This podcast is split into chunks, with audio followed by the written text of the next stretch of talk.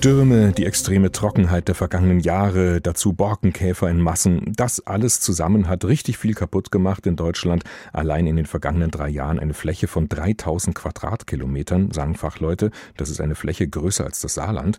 Und fast 40 Prozent aller Bäume in unseren Wäldern haben mittlerweile lichte Kronen, sind also angeschlagen. Es muss was passieren, da sind sich im Grunde auch alle einig. Nur beim Wie und Was gehen da die Meinungen doch ziemlich auseinander.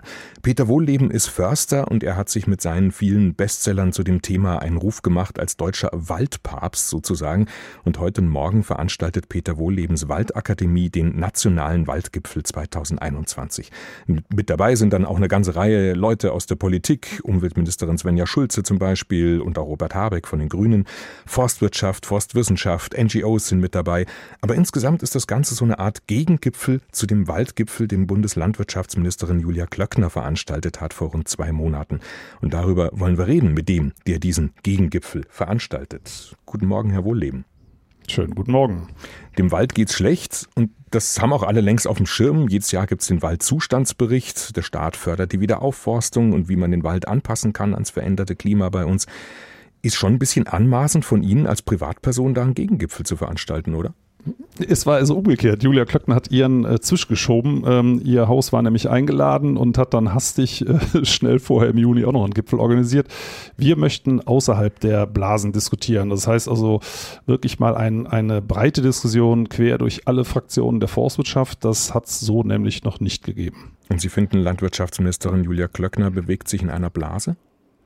Die bewegt sich in einer Blase, ganz klar. Das sieht man ja an ihren äh, Beraterinnen und Beratern. Die beraten sie immer weiter Richtung Plantagenwirtschaft, obwohl die gerade krachend auf riesiger Fläche scheitert und uns wahrscheinlich in den nächsten zehn Jahren 50 Prozent Waldverlust bescheren wird. Sie fordern, dass Deutschland zurückkehren soll zu einem naturbelassenen ursprünglichen Buchenwald, der weitestgehend sich selbst überlassen ist. Ist das nicht ein bisschen eine romantische und vor allem eine sehr unrealistische Vorstellung? Also ich äh, fordere ja nicht, dass wir keine Waldwirtschaft mehr betreiben, aber dass wir schonender mit dem Wald umgehen. Und wir sehen das ja gerade draußen in der Fläche, diese ganzen Plantagen, die scheitern, die sterben ab. Und was ist die, das Rezept aktuell von Julia Klöckner?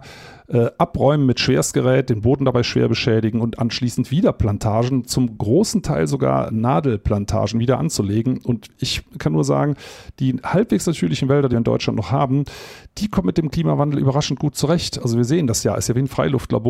Die kühlen sich im Vergleich zu diesen Plantagen im Schnitt um bis zu 8 Grad stärker runter im Sommer. Über solchen alten Laubwäldern regnet es sehr viel mehr. Äh, und genau diese Dinge fürchten wir ja. Hitze und Trockenheit. Und in Zukunft wird es viel mehr um das Thema Wasser als um das Thema Holz gehen. Und das können alte Laubwälder sehr, sehr viel besser als Nadelplantagen. Aber Sie fordern vor allem Buchenwälder. Und der Buche wird es doch eigentlich bei uns viel zu trocken. Also der Baum ist doch gar nicht mehr so wirklich geeignet fürs veränderte Klima in Deutschland. Ja, das sagt Forstwirtschaft. Also wenn Sie äh, Buchenwälder sehr hart rannehmen und ganz stark ausdünnen, also unsere alten Buchenwälder haben ungefähr nur noch 10% der Biomasse wie natürliche Buchenwälder. Ich habe es mir gerade in Rumänien angeguckt. Da sind Buchenurwälder so ungefähr wie die bei uns mal waren. Übrigens nicht nur aus Buche, da sind Dutzende andere Baumarten daran beteiligt. Also sehr, sehr artenreich und sehr stabil. Und unsere ausgeplünderten alten Buchenwälder, ja, die brechen dann zusammen. Die Bäume bekommen Sonnenbrand, denen wird zu heiß. Försterinnen und Förster sagen das intern hinter vorgehalten gehaltener Hand übrigens, das nennt sich Warmhauen. Also wenn Sie Holz einschlagen, heizen sich die Bestände auf und dann sterben auch Buchen ab. Aber was soll daran falsch sein, was ja die ähm, Forstwirtschaft und auch die Wissenschaft immer wieder vorschlägt, neue Baumarten bei uns anzupflanzen, wenn wir eben sehen, dass viele Bäume, die es bei uns bisher gegeben hat, mit der Trockenheit einfach nicht mehr so gut klarkommen? Also unsere heimischen Waldökosysteme kommen ja mit der Trockenheit prima zurecht. Das ist ja genau der Punkt. Also es geht um Waldökosysteme. Also Sie würden gut damit klarkommen, wenn man überhaupt keine Bäume mehr fällt? Ja, also wir sehen das ja. Wir haben ja hier Schutzgebiete hier bei uns rund um die Waldakademie in Weershofen und äh, das aber auch andernorts in Deutschland. Überall dort, wo Wald sich selber weiter organisieren darf, wie seit äh, Jahrmillionen, klappt es noch ganz wunderbar. Und dieses Plantagensystem, das besteht ja aus Baumarten, die hier nicht heimisch sind. Fichte, Kiefer sind ja im großen Teil Deutschlands nicht heimisch. Die Douglasie, die Wunderbaumart, die es jetzt retten soll, die haben wir ja in, in vielen Bundesländern schon seit 80 bis 100 Jahren. Die sterben gerade ab durch die Trockenheit.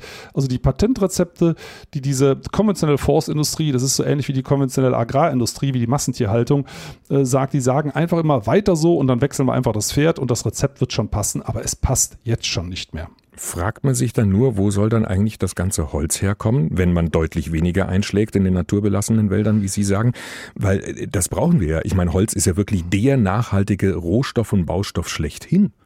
Ja, das sagt die Forstindustrie. Äh, die Wissenschaft, das Gros der Wissenschaft ist sich einig, dass Holz zum Beispiel in der Verbrennung schädlicher ist als Kohle. Also wir, wir glauben diese Märchen, äh, weil das nee, eben ich rede jetzt ja nicht von der Verbrennung, sondern ich meine, das, das, das meiste, wird, was, was eingeschlagen wird, wird doch nicht verbrannt. Doch, doch, das ist es. In Deutschland äh, wird ungefähr so viel Holz verbrannt, wie insgesamt eingeschlagen wird, nämlich 60 Millionen Kubikmeter. Wir verbrauchen insgesamt 120 Millionen Kubikmeter und da sieht man schon, wo die Reise hingeht. Äh, also der Großteil des Holzes wird verbrannt. Deutschland ist ein Holzverbrennungsland und gerade sollen Kohlekraftwerke auch noch auf Holz umgestellt werden. Äh, es wird also immer schlimmer und wir gucken dabei nur aufs CO2 und nicht auf diese Kühleffekte, nicht auf die Regeneffekte, den Wasserhaushalt der Landschaft und natürlich schon gar nicht auf die Artenvielfalt. Und nochmal, die Frage, wo das Holz herkommen soll, müsste man eigentlich der konventionellen Holzindustrie stellen oder Forstindustrie, weil die Plantagen, die jetzt eingehen, liefern dann für Jahrzehnte natürlich kein Holz mehr. Und das wird über die Hälfte der deutschen Waldfläche betreffen. Äh, wir laufen mit konventioneller Forstwirtschaft in einen Holzmangel rein. Und ich plädiere einfach für stabile Wälder. Und dann kann man schauen, die kann man selbstverständlich auch nutzen. Wie viel? Das hängt davon ab, wie weit wir die Klimaschraube noch nach oben drehen. Ja, aber das ist eben genau die Frage. Also Sie können es nicht wirklich sagen, wie, wie viel Holz wir rauskriegen würden aus naturbelassenen Wäldern. Das kann niemand sagen. Also jeder, der das behauptet, ist unseriös, weil das ja, aber Klima eine gewisse Garantie weiter. müssen sie ja der Wirtschaft schon geben. Also Nein, das können sie nicht. Das ist der Punkt. Ich weiß, das will man immer. Also wenn heute Bäume gepflanzt werden, die sind ja für die Industrie in 80 Jahren. Und wer behauptet, er wüsste, wie in 80 Jahren das Klima ist, was Wald dann noch verträgt. Wald produziert die Biomasse ja nicht für uns Menschen, sondern für sich selber. Und wenn wir ihn quasi zur Ader lassen, schwächen wir ihn immer. Das weiß jede Försterin und jeder Förster. Und äh, wie stark wir ihn schwächen, hängt auch davon ab, wie wie, sich, wie stark sich das Klima noch verändert. Also eine verlässliche Prognose, woher unser Holz kommt, wie viel Holz wir ernten können in, in 20, 30, 40 Jahren, kann heutzutage niemand abgeben, wirklich niemand.